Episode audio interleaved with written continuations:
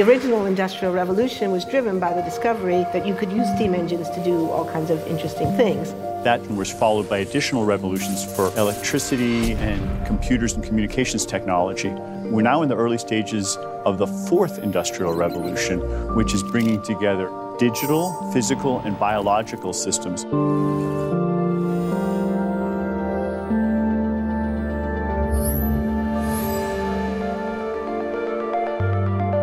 One of the features of this fourth industrial revolution is that it doesn't change what we are doing, but it changes us.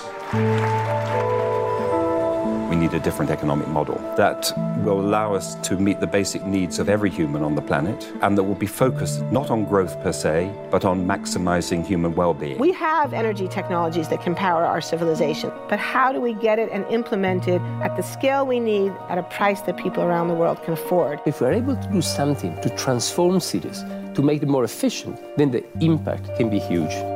We can use asset tracking, we can use IT, we can use 3D printing to decouple growth from the resource constraints we have. The question of adding quality to quantity, it's really about a diverse, safe, healthy, and just world with clean air, clean water, clean energy. Together, we are fighting to preserve our fragile climate from irreversible damage and devastation of unthinkable proportions. The prediction of 5 million jobs lost by 2020 to technology is serious, but the main question is how will we define work? How will we share the wealth? How can you have a doctor that really knows a lot about data? How can you have a biologist that knows about medicine? We have to create a space that enables people to think freely, to think divergent thoughts, to think creative thoughts. We really need a new education or new training. We're working with a World in Motion in First Robotics, trying to encourage students from third grade all the way up through the end of high school to pursue science, math, and different technologies. It's this ability of digital technology to change outcomes, to truly empower people that can create a more equitable growth fourth industrial revolution has the potential to make inequalities visible and to make them less acceptable in the future. I was the first person in the world to be able to voluntarily move my legs while stepping in a robot. The cure will be possible if enough of the right people have the will to make it happen. We're seeing this incredibly exciting convergence of genome editing, DNA sequencing. Governments have a very important role to play in enabling the safe and effective use of technologies. We need to take responsibility at every level of society to adapt to these technological challenges which are redefining what it means to be completely embedded in this world. Even though we have everyday problems we have to solve, we have to find a way to lay the foundations for the innovations of tomorrow.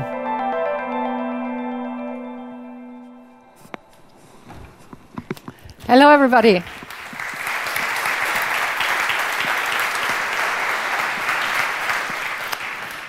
My name is Ariane, and I'm really happy to be here today with you. What you just saw, the film, you could have imagined that this was made for HR wasn't it?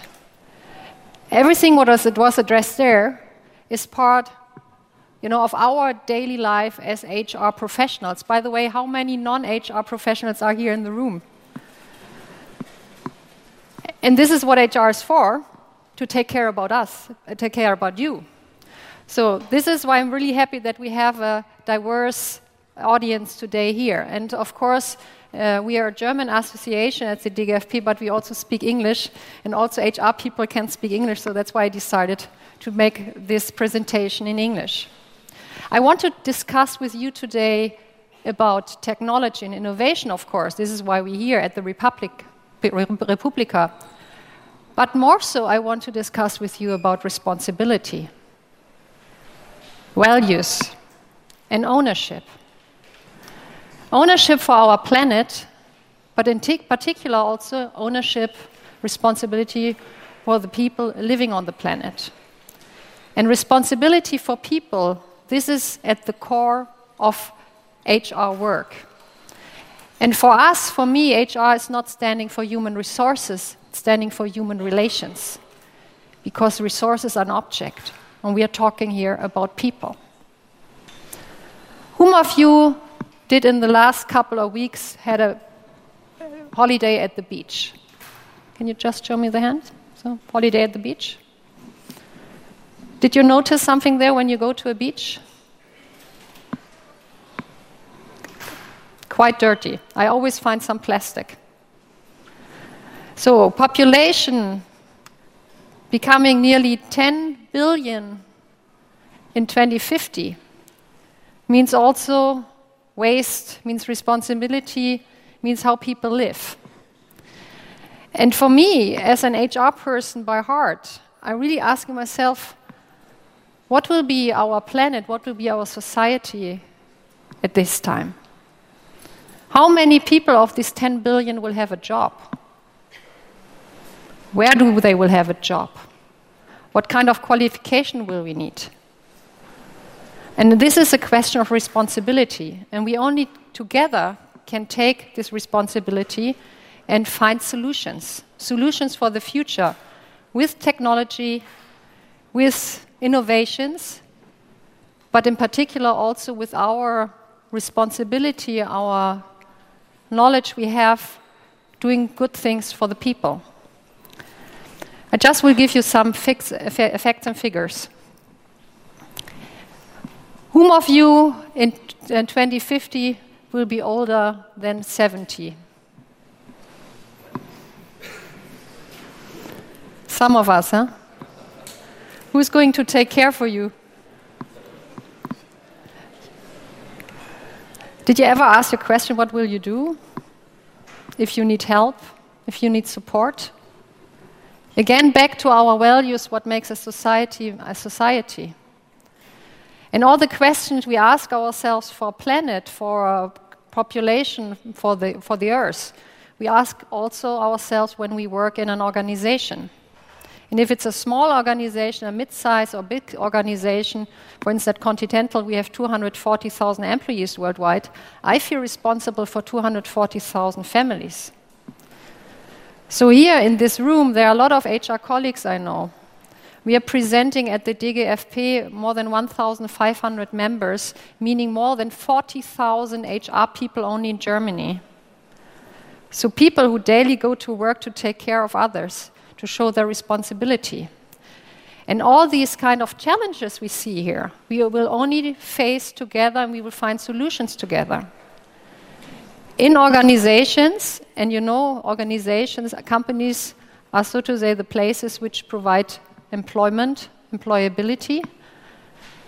And this means wealth, democracy, and peace also for the whole entire world. No, HR, I think I, I see a lot of people being non HR professions here in the room you know, somehow our image as HR people is not always the best.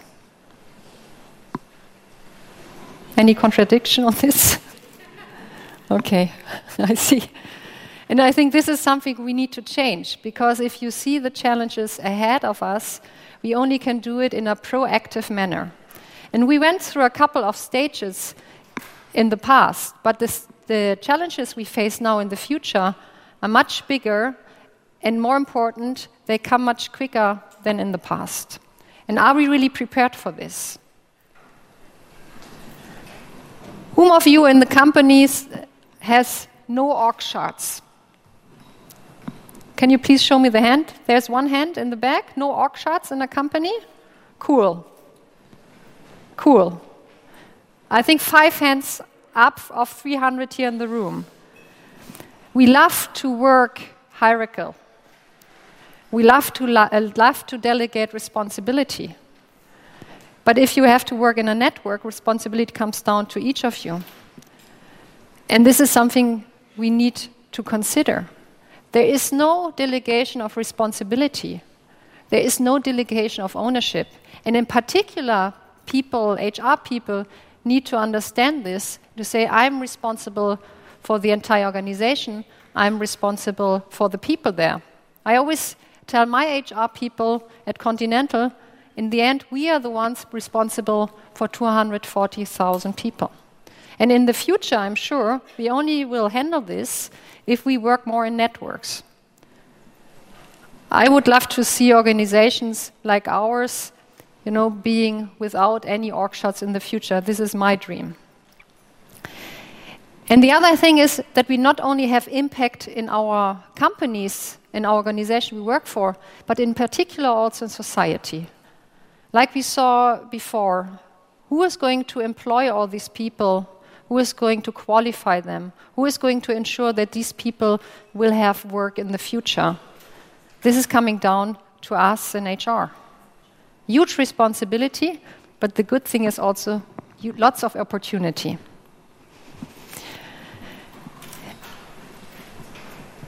If you want to set up a business, normally you have a plan. You need to define what kind of product would I need in the future, what is de uh, demanded, what kind of technologies are coming up. It's more or less also the same if you work in an organization. Whom of you working in HR knows how many people in which quality, quantity, and where she or he would need in 2020? Do you have a plan? I have a plan. Only a few hands up.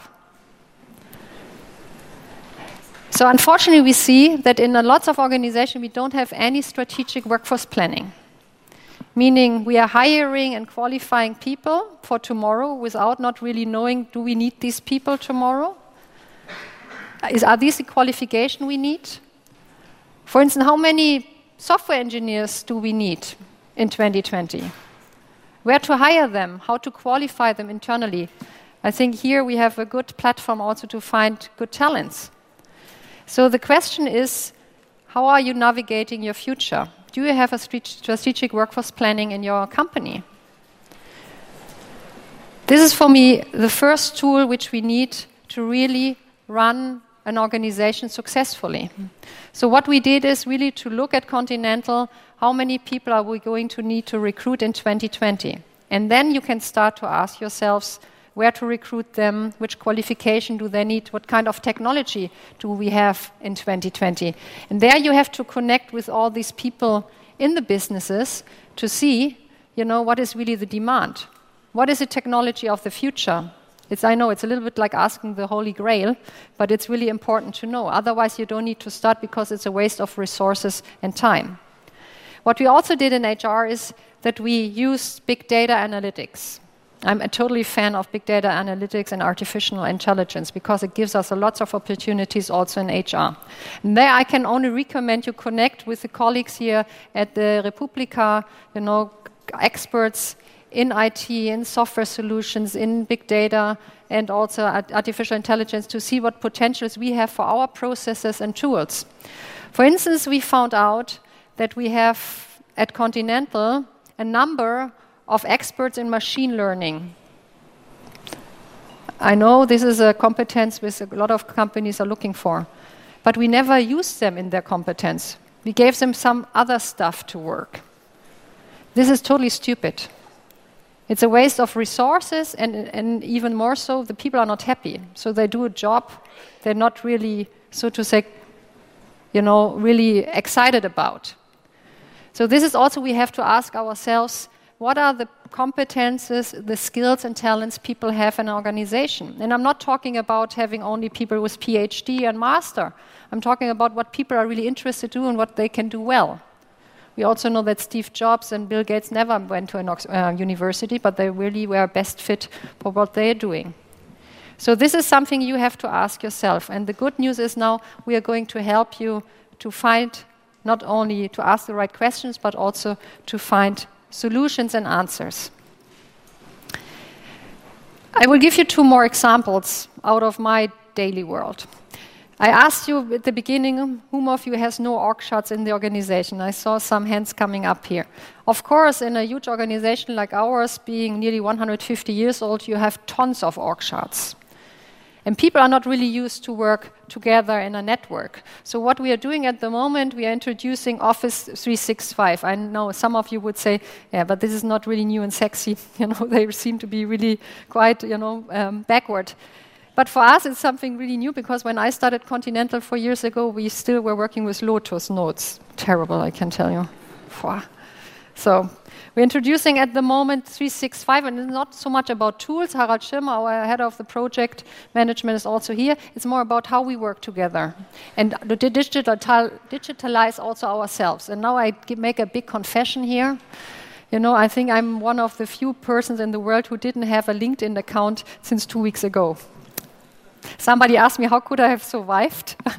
I did somehow. So, meaning, you know, also we in HR have to be open to become more digital and to go digital and also to, to, to be an example in this. But I can tell you, I have to confess, I don't understand everything what is going on. But now, working more in a network style, I can ask for help and ask that somebody explains me things. This is one thing. The other thing is about how many people working in Germany or working in an organization who do not have the privilege to be here today, meaning who have an IT background or have an HR background. So, for instance, in Germany, we have more than 25,000 people in, at Continental who are working in the shop floor. Does everybody know what a shop floor is? Okay, good. I'm relieved. What does it mean for them in the age of digital transformation? I don't know if you had in, in the last years, months, contact with somebody working 30 years on the shop floor, you know, doing the same thing, monotonous work, who never had a kind of study, apprenticeship, or whatever. Maybe only went a couple of years to school. How do we bring these people into the digital age? Are the jobs still available in the future they are doing? I think this is these are questions we have to ask ourselves, and we are responsible for this. Asking questions, also giving impact into a society, also supporting politicians to make the right decisions. What we did, and this is only a small example, is an example of our plant in Regensburg. We have 8,000 people in Regensburg that we ask 1,400 people working in the shop floor if they want to do an apprenticeship, a vocational training to a mechatronics 4.0. And we give them the chance now, even being 30, 40, or even 50 years old, to make an apprenticeship to skill them up. Some of you now might say, that's quite boring, or what is this? For me, it's a responsibility that they have employment in the future and that their families have a perspective. So this is something what is my plea to you in particular for my HR colleagues here. Take the responsibility and find ways to take everybody in your organization with you that they have a future. And I think this is something we can do together. We have solutions together, and we fin- will find answers. And if you have any kind of question, doubts, please address the DGFP, and we will find solutions together. So, on the one hand, being successful, but on the other hand, always taking responsibility, having an impact to society.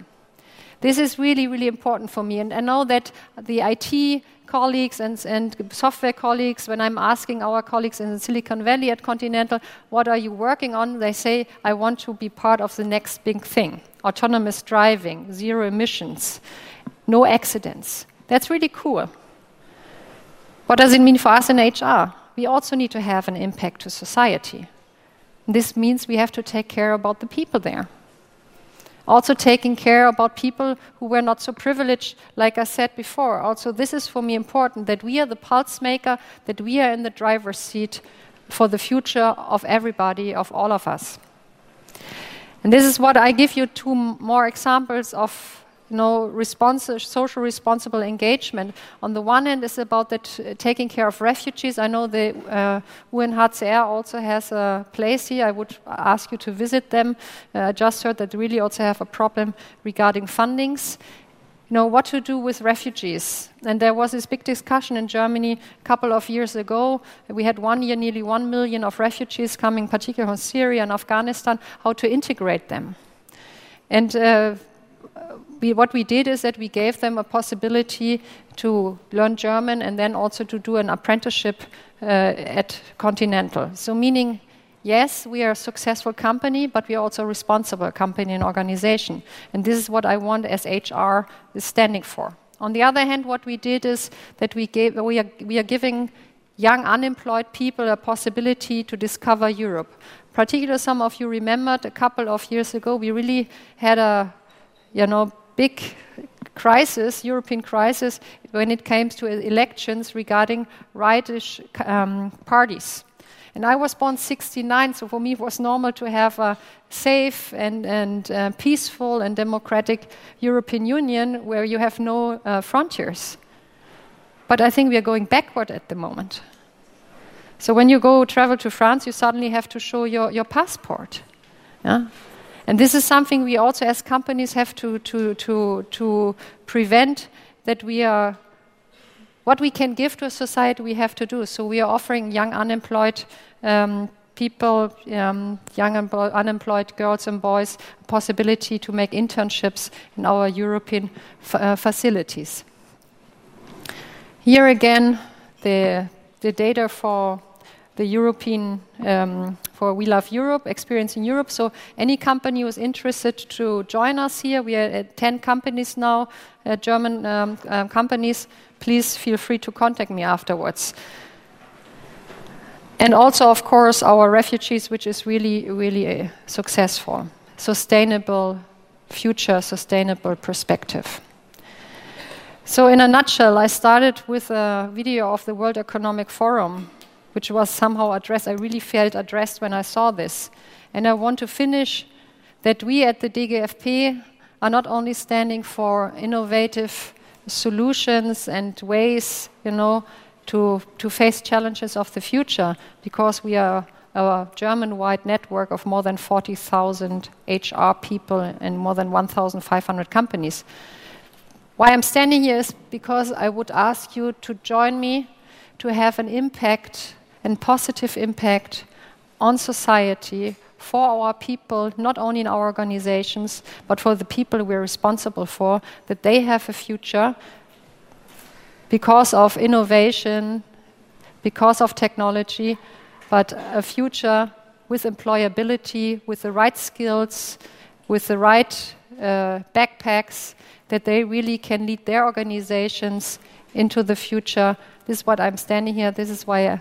I also wanted to, to head up this organization because I really believe in the DGFP, and together I think we can pave the way into the future. Thank you very much.